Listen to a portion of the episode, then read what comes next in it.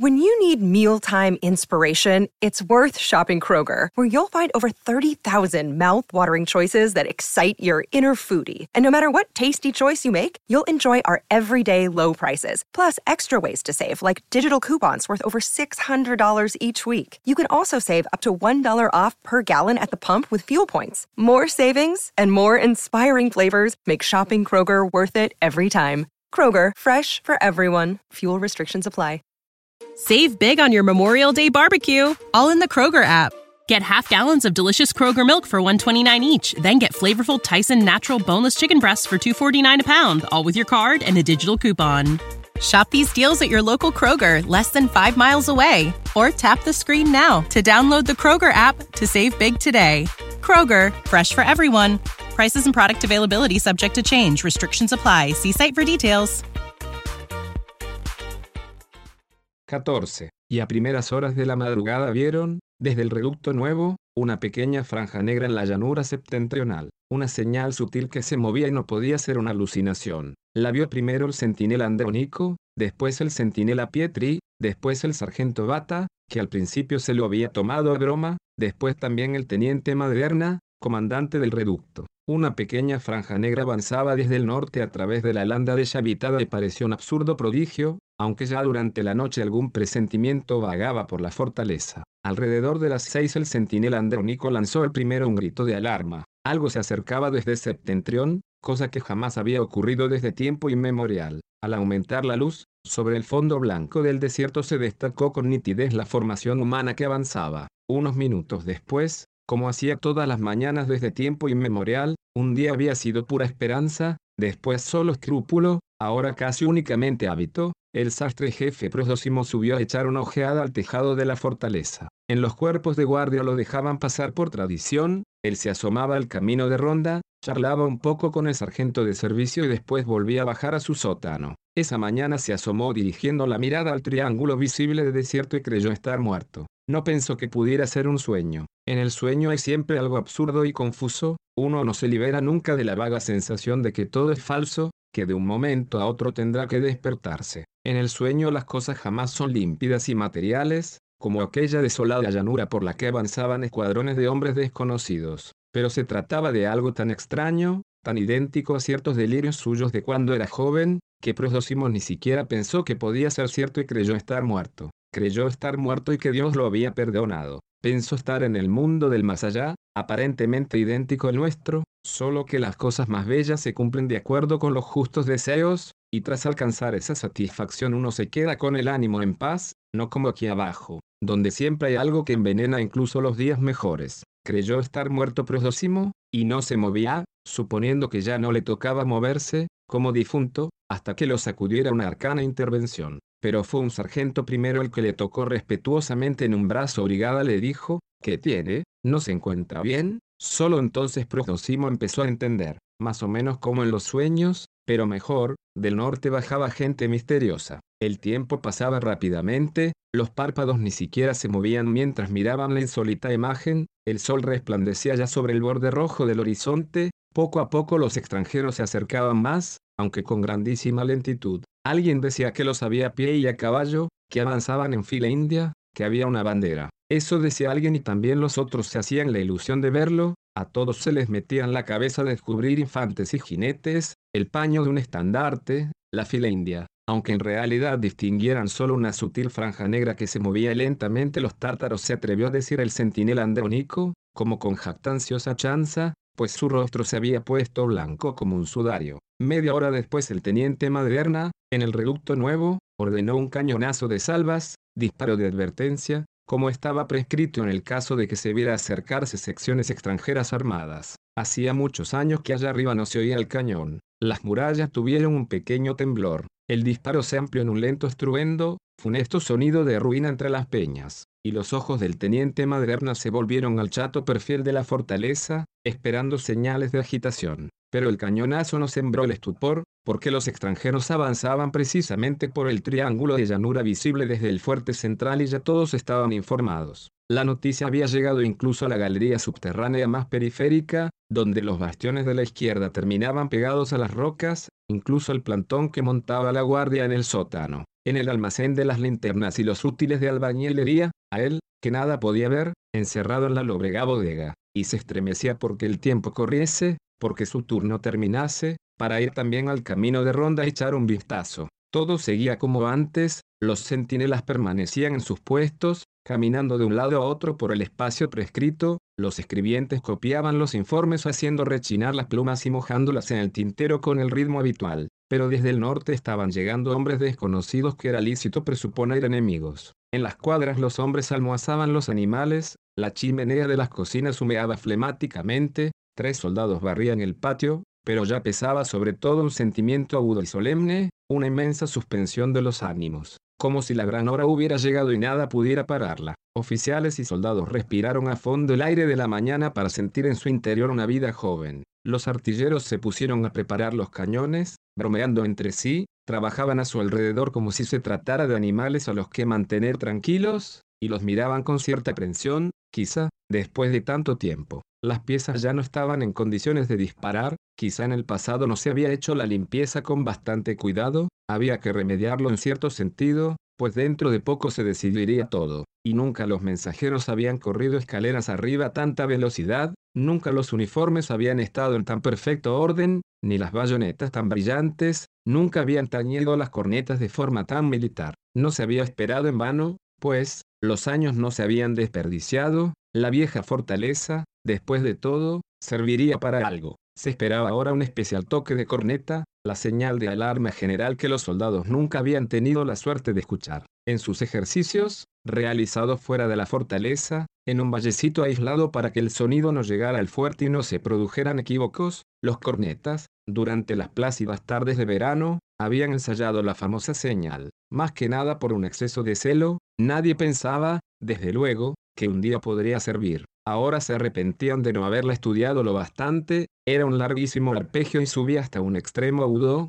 probablemente les saldría algo desafinado. Solo el comandante de la fortaleza podía ordenar esa señal, y todos pensaban en él, los soldados ya esperaban que viniera a inspeccionar las murallas de una punta a otra, ya lo veían avanzar con orgullosa sonrisa, mirando bien a todos a los ojos. Tenía que ser un día espléndido para él. No había gastado su vida en espera de esta ocasión. El coronel Filimore estaba en su despacho, en cambio, y desde la ventana miraba, hacia el norte, el pequeño triángulo de desierta llanura que no ocultaban las rocas, veía una lista de puntitos negros que se movían como hormigas, precisamente en dirección a él, a la fortaleza, y parecían verdaderamente soldados. De vez en cuando entraba algún oficial, o el teniente coronel Nicolosi, o el capitán de inspección, u oficiales de servicio. Con diversos pretextos entraban, en impaciente espera de sus órdenes, anunciándole novedades insignificantes, que de la ciudad había llegado un nuevo cargamento de víveres, que se iniciaban esa mañana los trabajos de reparación del horno,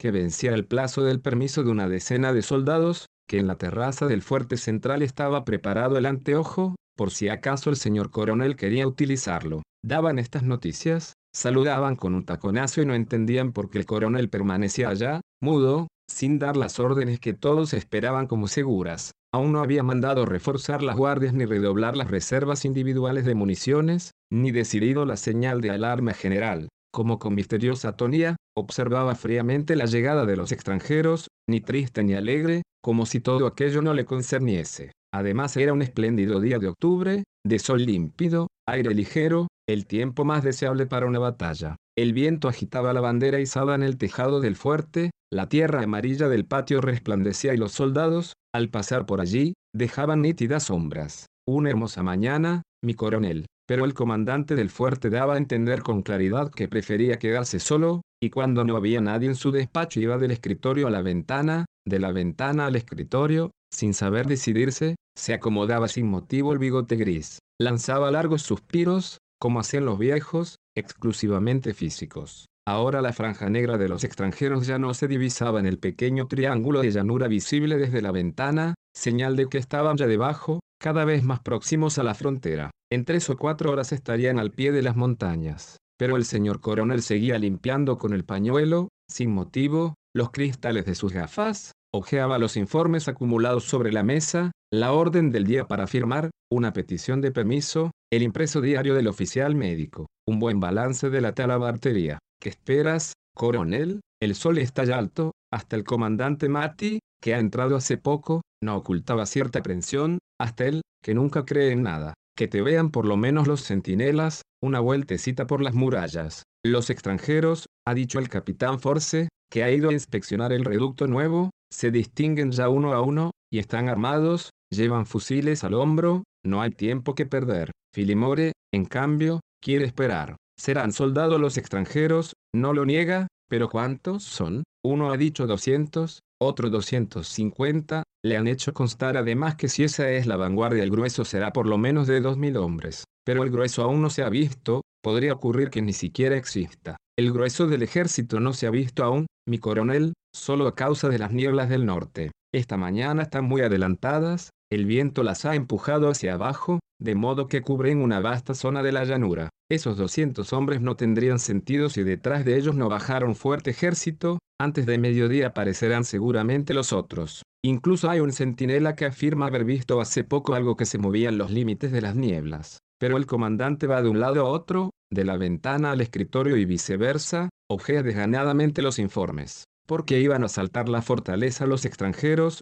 piensa. ¿Acaso se trata de maniobras normales para experimentar las dificultades del desierto? El tiempo de los tártaros ha pasado ya, no son sino una remota leyenda. ¿Y a quién iba a interesarle forzar la frontera? En todo este asunto hay algo que no lo convence. No serán los tártaros, no, mi coronel, pero desde luego son soldados. Desde hace bastantes años hay profundos rencores con el reino del norte, no es un misterio para nadie, más de una vez se ha hablado de guerra. Soldados son, desde luego, los hay de a pie y de a caballo, probablemente pronto llegará la artillería. Antes de la noche, sin exagerar, tendrían perfectamente tiempo de atacar, y las murallas de la fortaleza son viejas, viejos son los fusiles, viejos los cañones, todo absolutamente atrasado, salvo el corazón de los soldados. No te fíes demasiado, coronel, fiarse. O, él quisiera, sí, no poder fiarse, para eso ha gastado su vida, ya no le quedan muchos años, y si esta vez no es la buena, probablemente todo ha acabado. No es el miedo lo que lo detiene, no es el pensamiento de poder morir, ni se le pasa por la cabeza. El caso es que, al final de su vida, Filimor veía repentinamente llegar la fortuna con coraza de plata y espada teñida en sangre, él, que casi ya no pensaba ahora en ella, la veía aproximarse extrañamente, con rostro amigo. Y Filimore, esa es la verdad, no se atrevía a moverse hacia ella y responder a su sonrisa, se había engañado demasiadas veces, ya estaba bien. Los otros, los oficiales de la fortaleza, habían corrido inmediatamente a su encuentro, festejándola. A diferencia de él, se habían adelantado confiados y saboreaban, como si lo hubieran probado ya otras veces, el acre y poderoso olor de la batalla. El coronel, al contrario, esperaba. Hasta que la hermosa aparición no le hubiera tocado con la mano, no se movería, como supersticioso. Quizá bastara una nadería, un simple gesto de saludo, una admisión del deseo, para que la imagen se disolviera en la nada.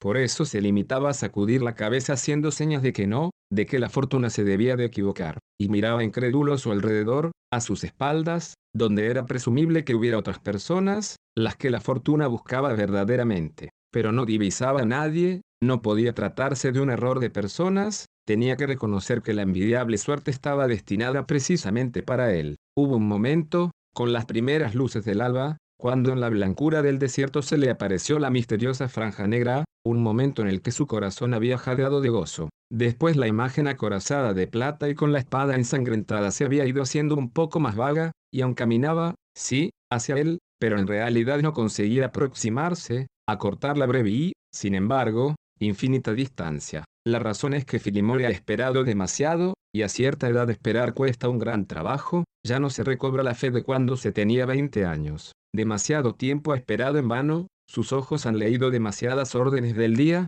demasiadas mañanas sus ojos han visto esa maldita llanura siempre desierta. Y ahora que han aparecido los extranjeros tiene la clara impresión de que debe tratarse de un error, demasiado hermoso, si no, debe haber bajo todo un garrafal error. Entre tanto, El reloj de pared frente al escritorio continuaba triturando la vida, y los flacos dedos del coronel, secados por los años, se obstinaban en relimpiar, con ayuda del pañuelo, los cristales de las gafas, aunque no hubiera necesidad. Las agujas del reloj se aproximaban a las diez y media, y entonces entró en la sala el comandante Mati para recordar al coronel que había asamblea de oficiales. Filimore se había olvidado y quedó desagradablemente sorprendido, le tocaría hablar de los extranjeros aparecidos en la llanura, no podría retrasar más la decisión, tendría que definirlos oficialmente como enemigos, o bien tomárselo a broma, o bien un camino intermedio, ordenar medidas de seguridad y al mismo tiempo mostrarse escéptico, como si no hubiera que calentarse los cascos. Pero había que tomar una decisión,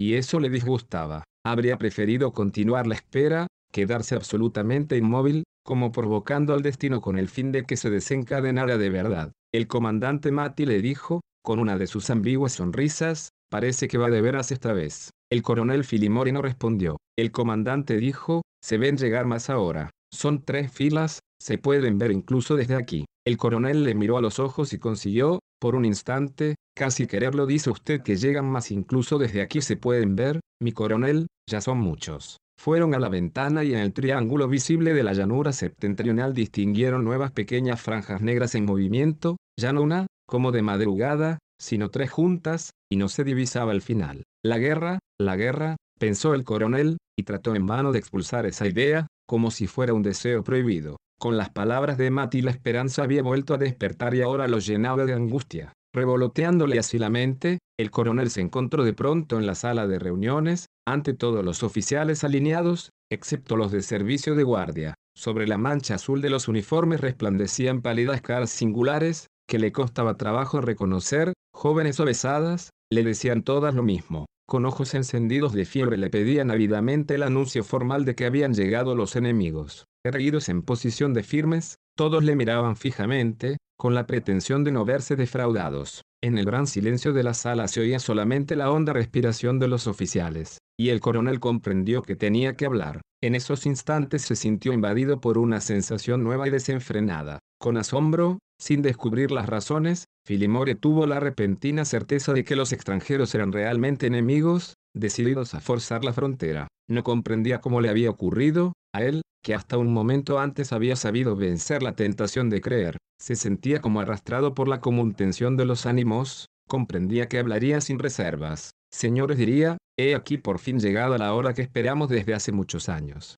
Diría eso, o algo parecido, y los oficiales escucharían con gratitud sus palabras, autorizada promesa de gloria. Estaba a punto de hablar ya en este sentido, pero todavía, en la intimidad de su alma, se obstinaba una voz contraria. Es imposible, coronel decía esa voz punto y coma ten cuidado mientras estás a tiempo, es un error, demasiado hermoso, si no, ten cuidado, que bajo todo hay un garrafal error. En la emoción que lo estaba invadiendo afloraba de vez en cuando esta voz enemiga. Pero era tarde, la demora empezaba a resultar embarazosa, y el coronel dio un paso adelante, alzó la cabeza como era su costumbre cuando empezaba a hablar, y los oficiales vieron que su rostro se ponía repentinamente rojo, sí, el señor coronel se ruborizaba como un niño, porque estaba a punto de confesar el celoso secreto de su propia vida. Se había ruborizado delicadamente como un niño y sus labios estaban a punto de emitir el primer sonido, cuando la voz hostil se despertó desde el fondo de su ánimo, y Filimore tuvo un estremecimiento de desasosiego.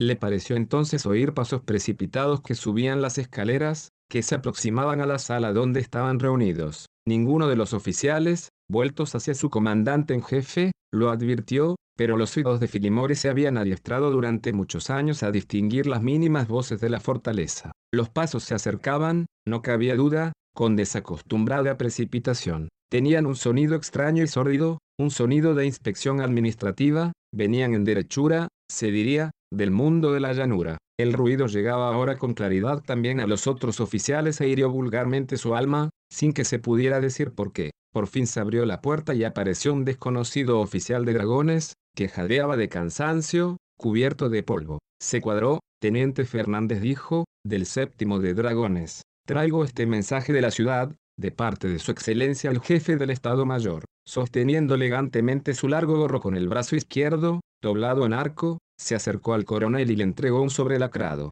Filimore le estrechó la mano. Gracias, teniente dijo, Debe de haber hecho una buena carrera, me parece. Su colega Santi, ahora, le acompañará a refrescarse un poco. Sin dejar traslucir ni una sombra de inquietud, el coronel hizo un gesto al teniente Santi, el primero se le puso delante, invitándole a hacer los honores de la casa. Los dos oficiales salieron y la puerta se cerró de nuevo. ¿Me permiten? ¿Verdad? preguntó Filimore con una sonrisa sutil, mostrando el sobre, para indicar que prefería leerlo ahora mismo. Sus manos desprendieron delicadamente los lacres, arrancaron un borde, sacaron una hoja doble, toda cubierta de escritura. Los oficiales le miraban mientras leía, tratando de ver reflejado algo en su rostro, pero nada, como si estuviera dando un vistazo al periódico después de la cena, sentado ante la chimenea, en una letárgica noche de invierno. Solo el rubor había desaparecido de la cara enjuta del comandante en jefe. Cuando acabó de leer, el coronel dobló la hoja, la introdujo nuevamente en el sobre, se metió el sobre en el bolsillo y alzó la cabeza,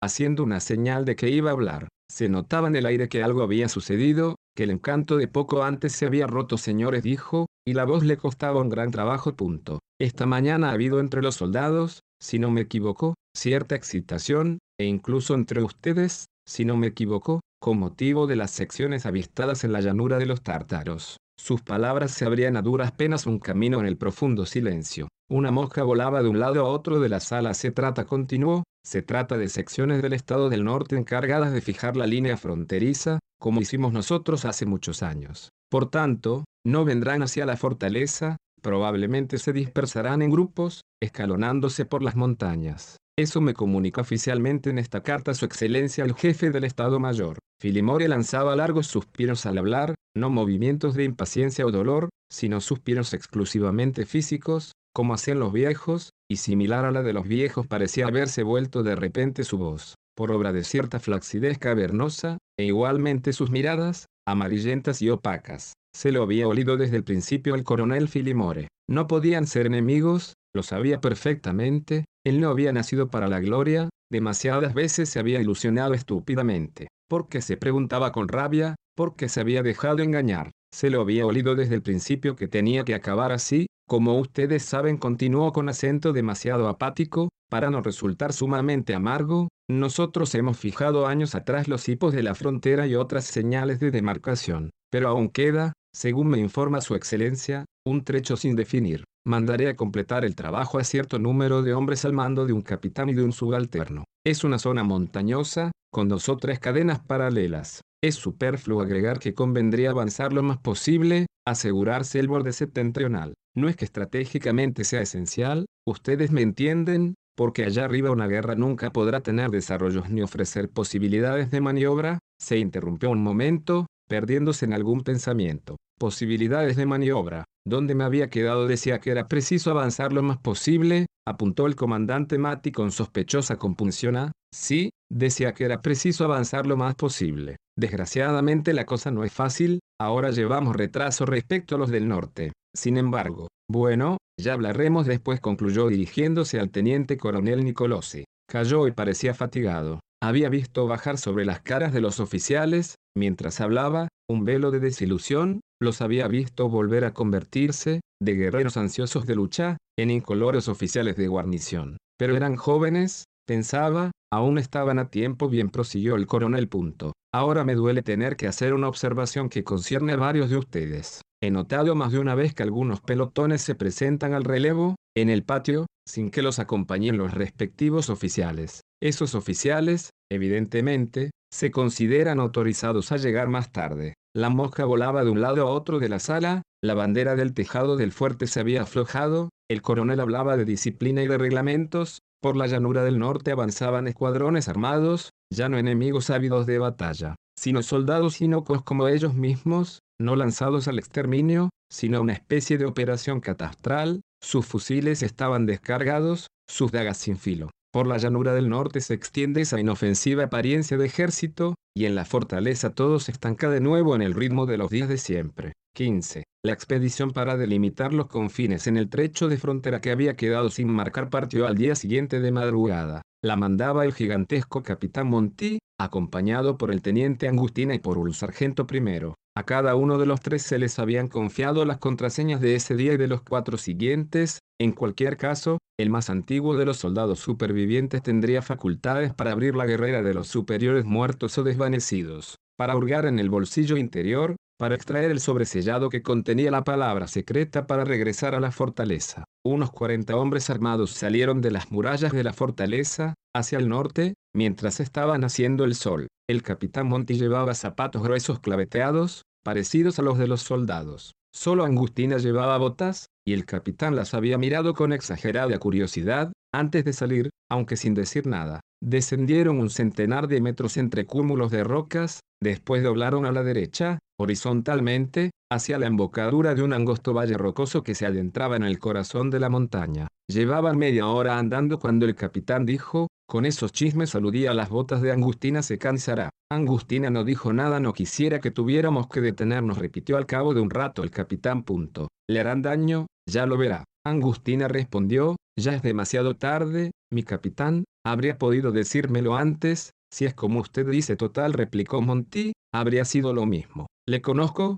Angustina, se las habría puesto lo mismo. Monty no lo podía aguantar. Con todos esos aires que te das pensaba, ya te enseñaré dentro de poco. Y forzaba al máximo la marcha, incluso en las pendientes más empinadas, sabiendo que Angustina no era robusto. Entretanto se habían acercado a la base de las paredes. La grava se había vuelto más menuda y los pies se hundían trabajosamente en ella. El capitán dijo, normalmente sopla un viento infernal por esta garganta, pero hoy se está bien. El teniente Angustina cayó, por suerte no hace sol, siguió Monty. Punto. Se marcha bien hoy, pero usted ya ha estado por aquí, preguntó Angustina. Monty respondió, una vez, había que buscar a un soldado fuga. Se interrumpió porque de lo alto de un gris murallón, cortado a pico sobre ellos, había llegado un sonido de derrumbamiento. Se oían los golpes de las piedras berroqueñas que estallaban contra las rocas, y rebotaban con salvaje ímpetu abismo abajo, entre maredas de polvo. Un estruendo de trueno repercutía de una pared a otra. El misterioso derrumbamiento continuó durante unos minutos en el corazón de los despeñaderos,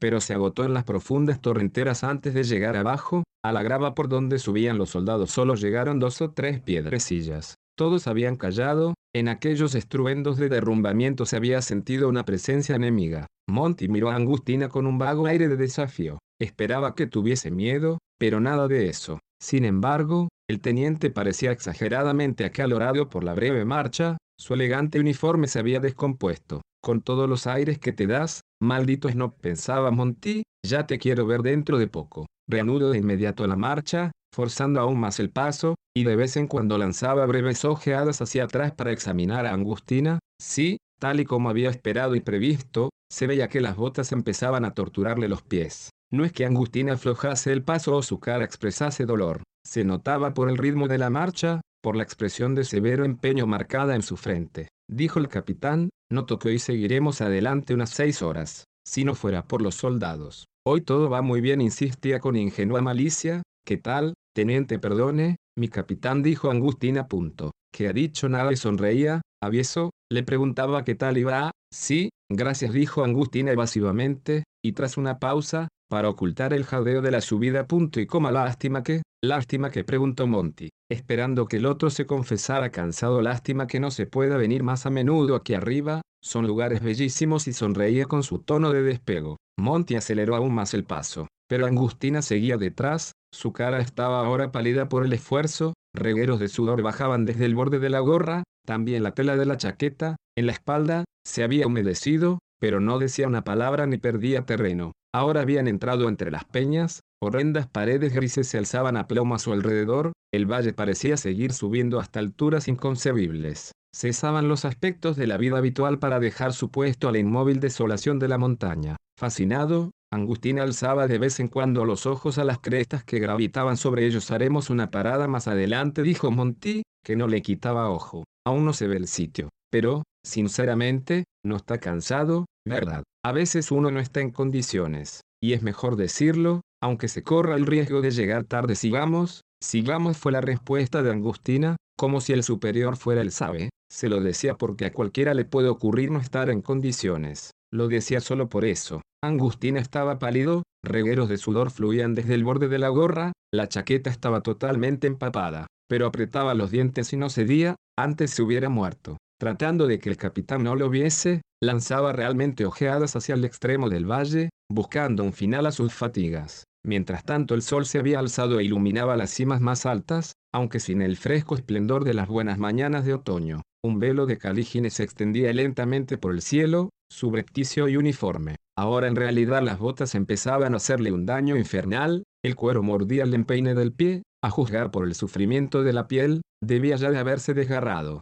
De repente cesaron los paredones y el valle desembocó en una breve altiplanicie con enfermizas yerbecillas, al pie de un circo de paredes. A un lado y otro se alzaban, en una maraña de torres y hendiduras, murallas cuya altura era difícil estimar. Aunque a regañadientes, el capitán Monti ordenó una parada y dio tiempo para comer a los soldados. Angustina se sentó en un peñasco y con toda compostura, aunque temblaba con el viento que le helaba el sudor. Él y el capitán compartieron un poco de pan, una locha de carne, queso, una botella de vino. Angustina tenía frío, miraba al capitán y los soldados, por si alguno desataba el rollo del capote, para poderlo imitar. Pero los soldados parecían insensibles a la fatiga y bromeaban entre sí, el capitán comía con ávida complacencia, mirando entre un bocado y otro una escarpada montaña sobre ellos ahora dijo, ahora ya veo por dónde se puede subir y señalaba la abrupta pared que finalizaba sobre la cresta en litigio. Punto. Hay que subir rectos por aquí. Bastante empinado, no.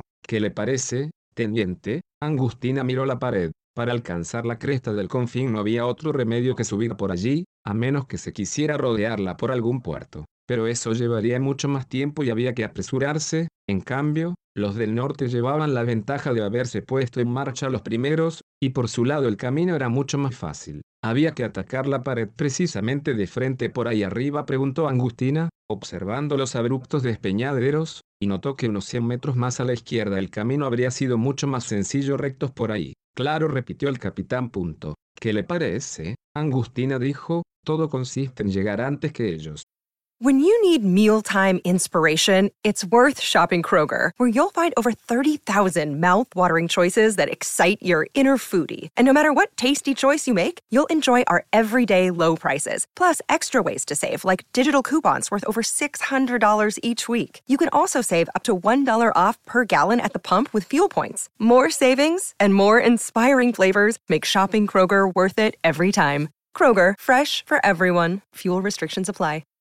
Save big on your Memorial Day barbecue, all in the Kroger app. Get half gallons of delicious Kroger milk for 129 each, then get flavorful Tyson natural boneless chicken breasts for 249 a pound, all with your card and a digital coupon. Shop these deals at your local Kroger, less than 5 miles away, or tap the screen now to download the Kroger app to save big today.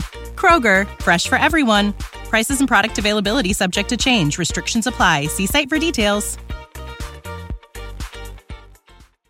El capitán le miró con manifiesta antipatía. Bueno, dijo punto. Ahora juguemos una partidita. Sacó del bolsillo un mazo de cartas, extendió sobre una piedra cuadrada su capote, invitó a Angustina a jugar, y después dijo, esas nubes, usted las mira de cierta manera, pero no tenga miedo, no son nubes de mal tiempo, esas, y serio, quién sabe por qué, como si hubiera gastado una ingeniosa broma. Empezaron a jugar. Angustina se sentía helado por el viento, mientras que el capitán se había sentado entre dos grandes piedras que lo abrigaban, a él le daba el aire en plena espalda. Esta vez enfermo, pensaba, esto es demasiado para usted, gritó, literalmente chilló, el capitán Monty, sin previo aviso. Punto. Por Dios, darme así unas. Pero, mi querido teniente, ¿dónde tiene la cabeza? Sigue mirando para arriba y ni siquiera se fija en las cartas, ¿no? No respondió Angustina. Punto. Ha sido un error. Y trató de reír sin conseguirlo. Diga la verdad, dijo Monty con triunfal satisfacción. Punto.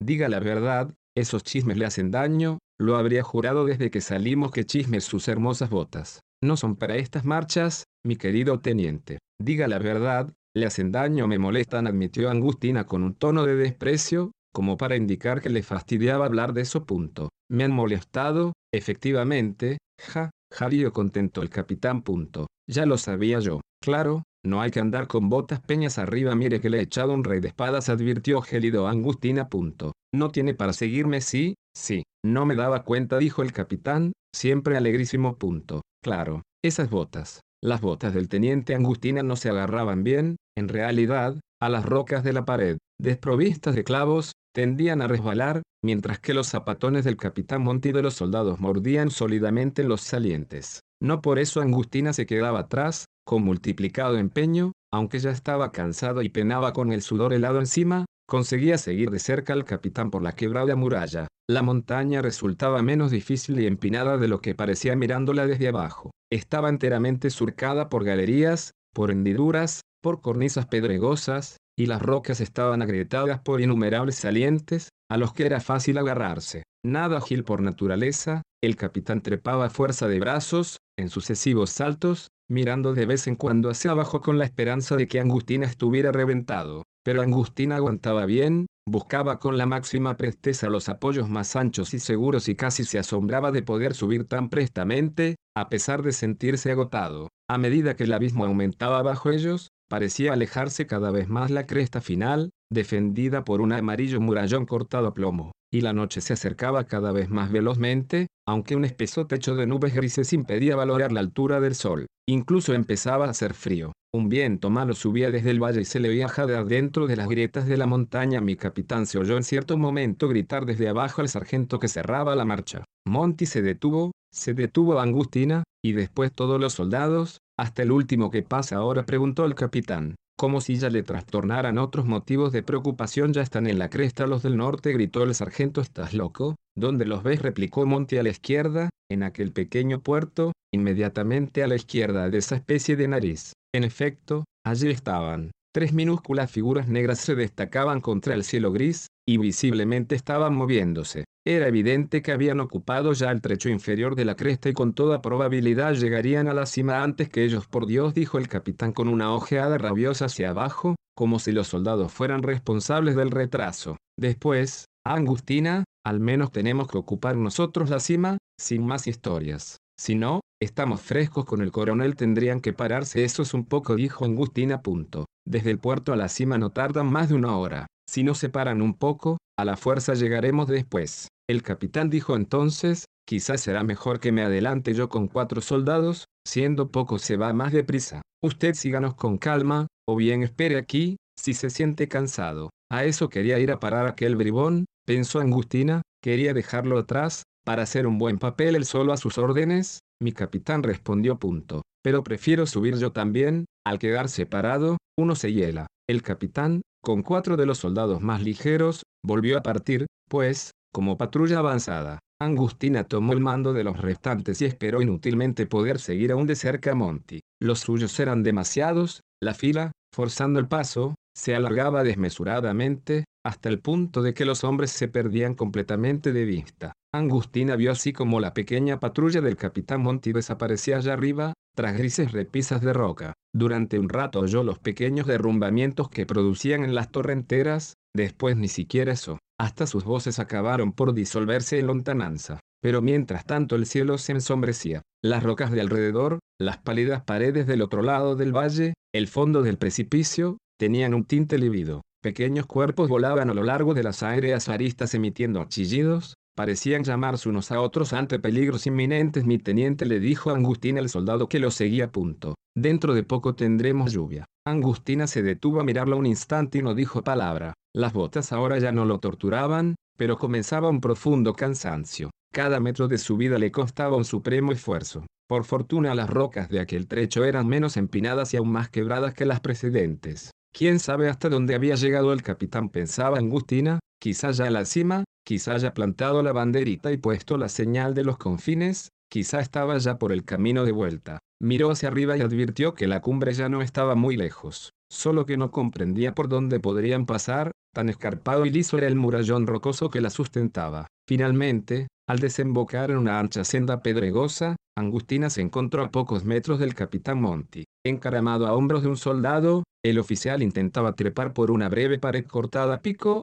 no más alta de una docena de metros, desde luego, pero en apariencia inaccesible. Era evidente que Monty llevaba ya varios minutos obstinándose en sus tentativas, sin conseguir encontrar un camino. Gesticuló tres o cuatro veces buscando un sostén, pareció encontrarlo, se le oyó blasfemar, se le vio caer nuevamente sobre los hombros del soldado, que vibraba totalmente con el esfuerzo. Por fin renunció y de un salto estuvo sobre la grava del sendero. Monty, jadeante de fatiga, miró con aire hostil a Angustina, podía haber esperado abajo, teniente dijo punto. Por aquí, desde luego, no pasamos todos, ya será mucho si puedo ir yo con un par de soldados. Era mejor que esperar abajo, ahora cae la noche y bajar resulta asunto serio, pero lo dijo usted, mi capitán respondió Angustina sin la mínima participación. Punto. Me dijo que hiciera lo que prefiriese, esperar o subir detrás de usted está bien, dijo el capitán. Punto. Ahora es preciso encontrar un camino, solo quedan esos pocos metros para llegar a la cima. ¿Cómo? La cima está inmediatamente detrás, preguntó el teniente con una indefinible ironía que Monty ni siquiera sospechó.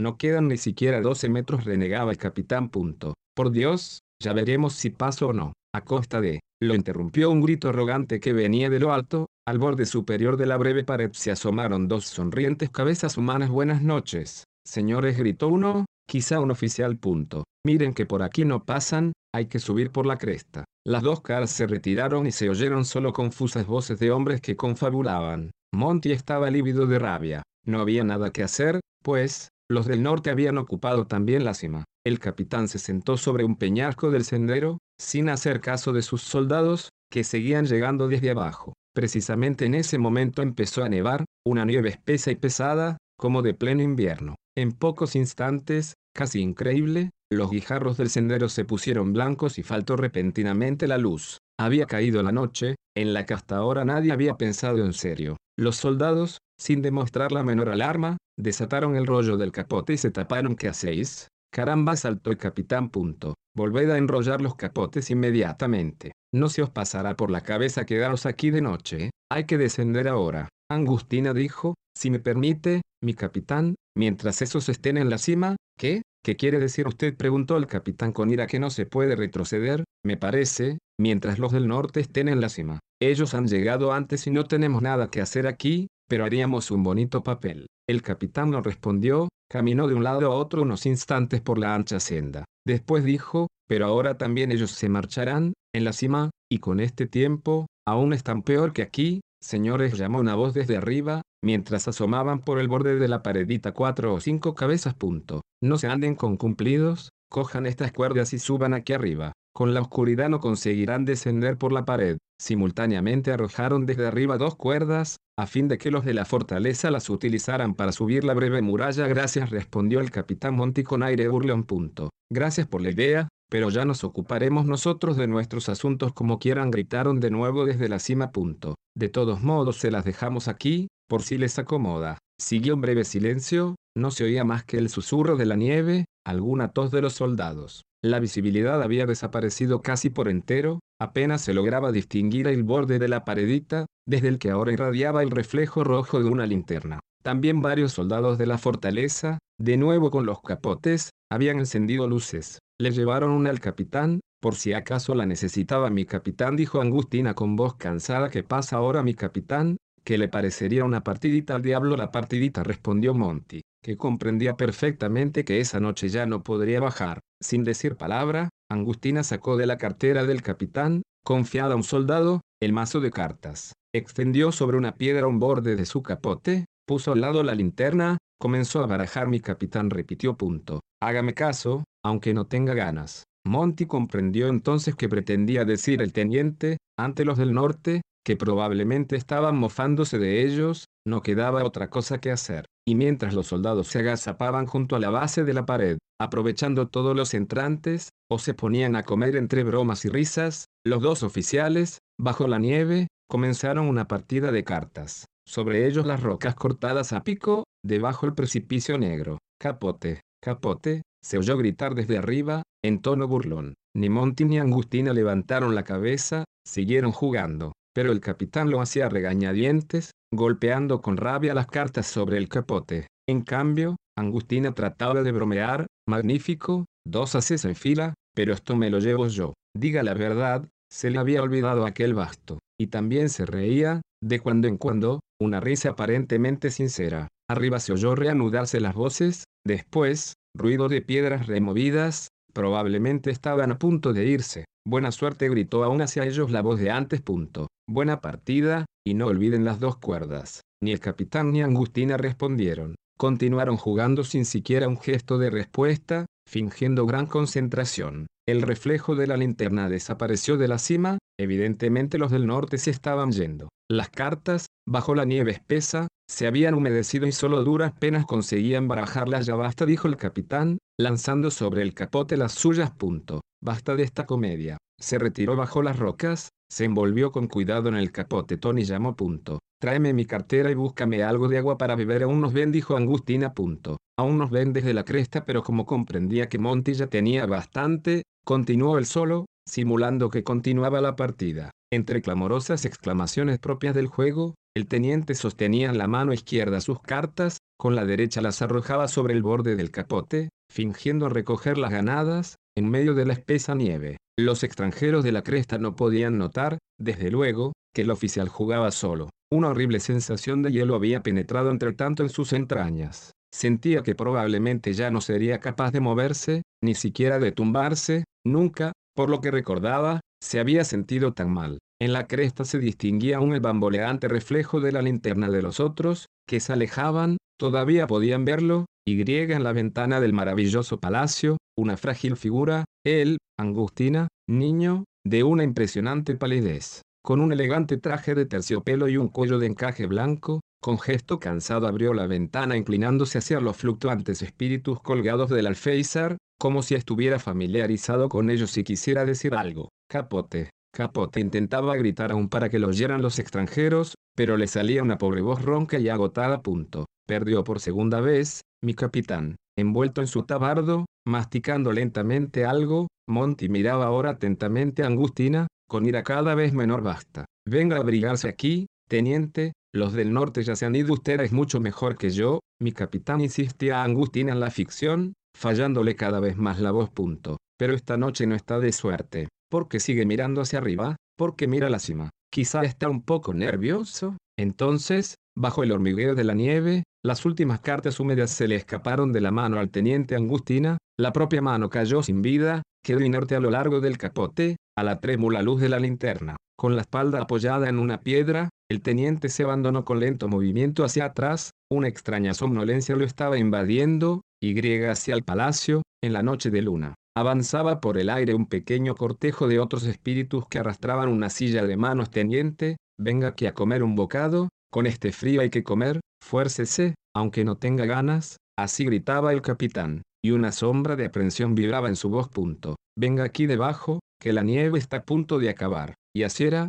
en efecto, casi de golpe los blancos copos se habían vuelto menos espesos y pesados, la atmósfera más límpida, se podía ya divisar, con los reflejos de las linternas, rocas distantes incluso varias decenas de metros. Y repentinamente, a través de un desgarrón de la tormenta, en una lejanía incalculable, aparecieron las luces de la fortaleza. Parecían infinitas, como de un castillo encantado, inmerso en el jolgorio de antiguos carnavales. Angustina las vio y una sutil sonrisa se formó lentamente en sus labios, entorpecidos por el hielo. Teniente llamó de nuevo el capitán, que empezaba a comprender. Punto. Teniente, tire esas cartas, venga aquí debajo, se está el abrigo del viento. Pero Angustina miraba las luces y en verdad no sabía ya exactamente qué eran, si de la fortaleza o de la ciudad lejana, o bien del propio castillo, donde nadie estaba esperando su regreso. Quizá, desde las escarpas del fuerte, un centinela había vuelto en ese momento casualmente la mirada hacia las montañas, reconociendo las luces en la altísima cresta,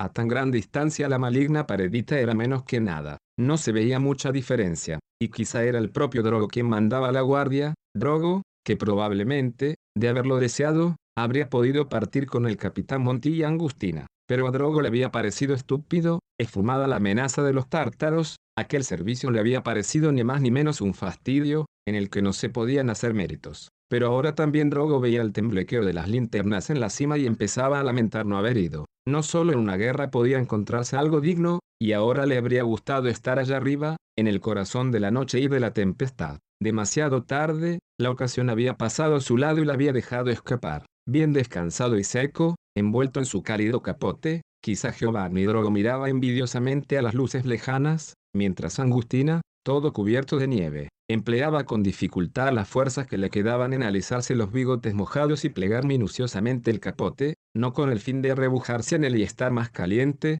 sino con otro designio. Desde su refugio, el capitán Monty le miraba estupefacto, Se preguntaba qué estaba haciendo Angustina, donde había visto una figura muy similar, aunque sin conseguir recordarlo. Había, en una sala de la fortaleza, un viejo cuadro que representaba el final del príncipe Sebastián. Mortalmente herido, el príncipe Sebastián yacía en el corazón del bosque, apoyando la espalda en un tronco, con la cabeza un poco abandonada hacia un lado, el capote cayendo en armoniosos pliegues. Nada había en la imagen de la desagradable crueldad física de la muerte, y al mirarlo nadie se asombraba de que el pintor le hubiera conservado toda su nobleza y una suma elegancia. Ahora Angustina, oh, no es que él lo pensase si estaba pareciendo al príncipe Sebastián herido en el corazón del bosque, Angustina no tenía, como él, una reluciente coraza, ni a sus pies yacía el yelmo sanguinolento, ni la espada rota. No apoyaba la espalda en un tronco, sino en un duro peñasco, no le iluminaba la frente el último rayo del sol, sino solamente una débil linterna.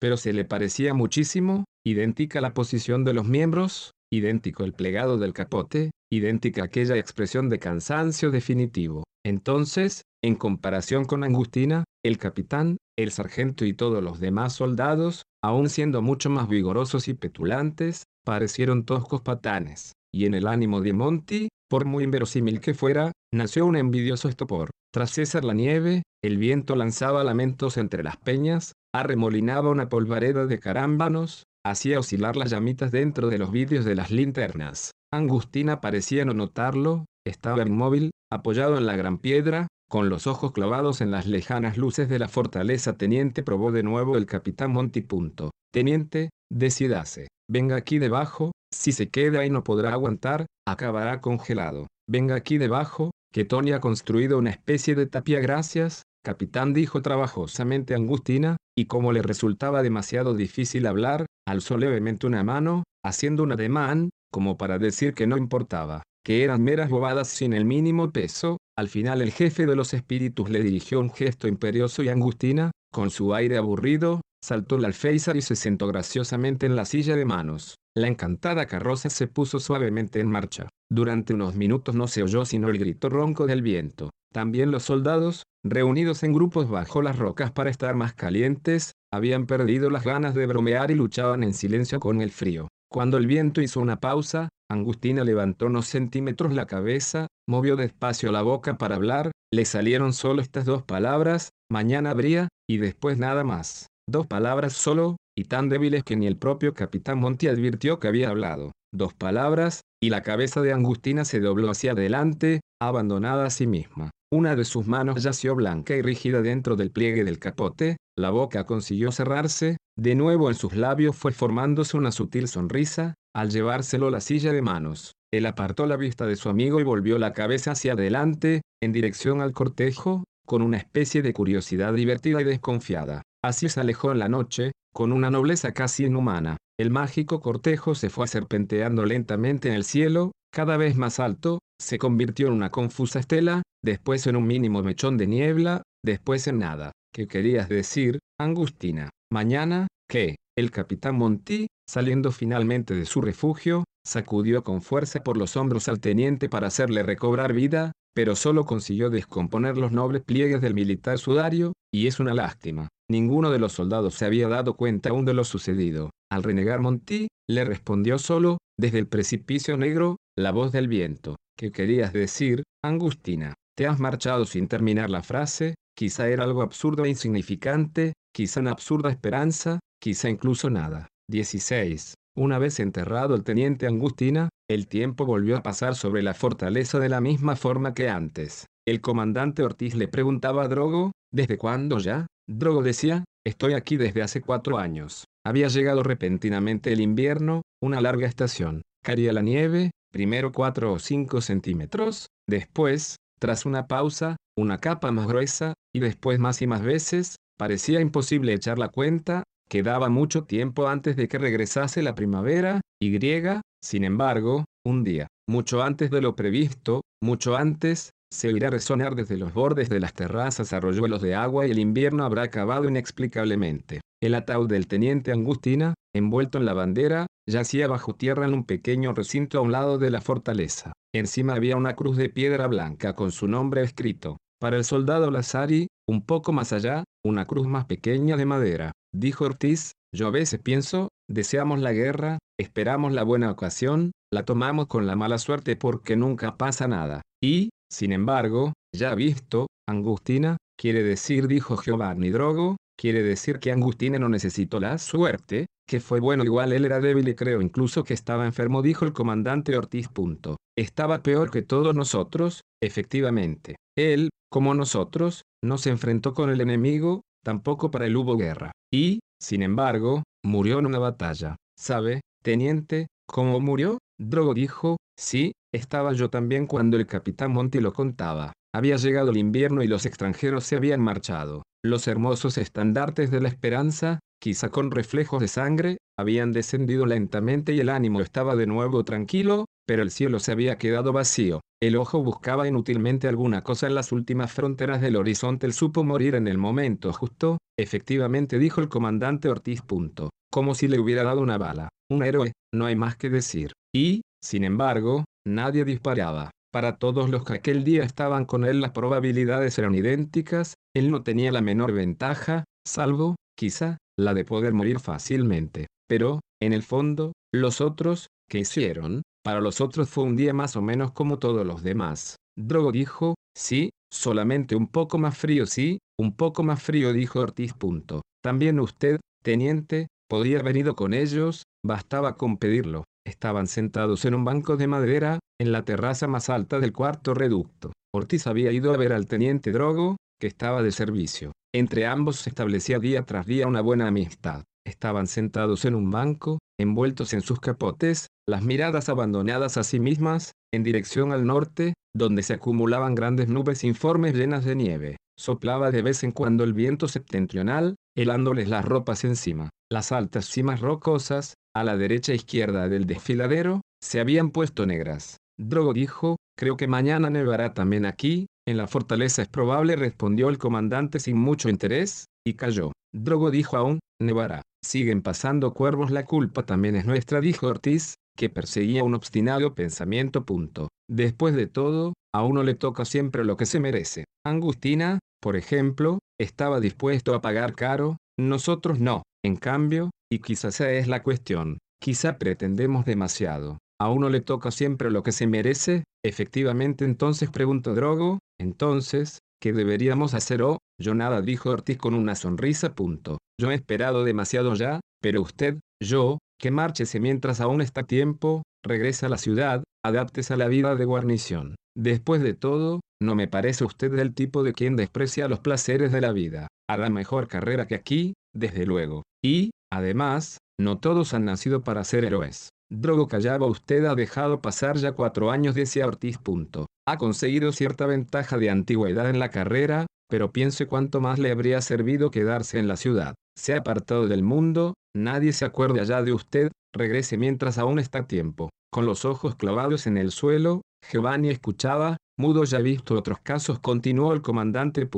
Poco a poco se han habituado a la fortaleza, se han quedado aprisionados aquí dentro, no han sido capaces ya de moverse. Viejos a los 30 años, efectivamente. Drogo dijo, lo creo, mi comandante, pero a mi edad, usted es joven, prosiguió Ortiz y lo será un cierto tiempo, es verdad, pero yo no me fiaría. Con que deje pasar otros dos años, bastan solo dos años, retroceder le costaría demasiado trabajo, se lo agradezco, dijo Drogo, nada impresionado. Punto. Pero en el fondo, aquí en la fortaleza, se puede esperar algo mejor. Será absurdo, pero usted, si es sincero, debe confesar, quizás sí, por desgracia dijo el comandante. Punto. Todos, más o menos, nos obstinamos en esperar, pero es un absurdo, basta con pensarlo un poco, y señalaba con una mano hacia el norte. De ese lado nunca podrá venir una guerra. Y ahora, además, después de la última experiencia, ¿quién quiere que lo crea aún en serio? Hablaba así, y mientras tanto se había levantado, mirando siempre al septentrión, igual que en aquella remota mañana,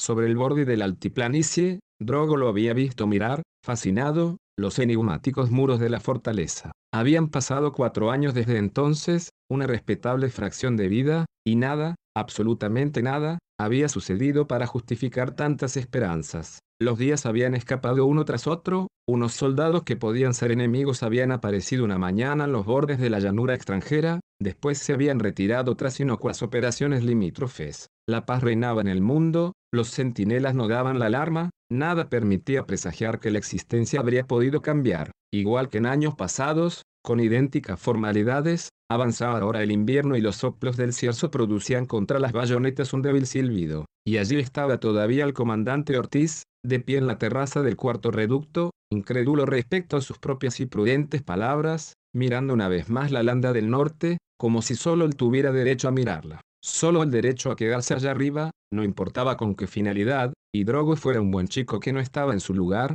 que se había equivocado en sus cálculos y que mejor haría en regresar. When you need mealtime inspiration, it's worth shopping Kroger, where you'll find over 30,000 mouthwatering choices that excite your inner foodie. And no matter what tasty choice you make, you'll enjoy our everyday low prices, plus extra ways to save, like digital coupons worth over $600 each week. You can also save up to $1 off per gallon at the pump with fuel points. More savings and more inspiring flavors make shopping Kroger worth it every time. Kroger, fresh for everyone. Fuel restrictions apply.